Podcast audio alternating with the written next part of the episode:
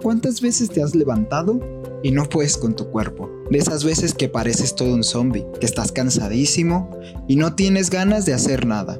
¿Qué es lo que te ayuda en esos momentos? Claro, un cafecito, ¿cierto? Pues en la vida espiritual es igual.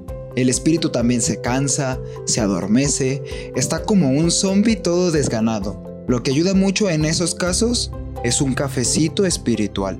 Somos Montem y te queremos invitar a tomarte dos cafecitos con nosotros, uno para despertar el cuerpo y otro para despertar el alma. Pues Jesús dijo, vengan a mí los que estén cansados, y yo les daré descanso. Prepararemos para ti una gran variedad de cafecitos, cada uno con un sabor muy especial y único. Entonces, ¿qué dices? ¿Vamos por un cafecito?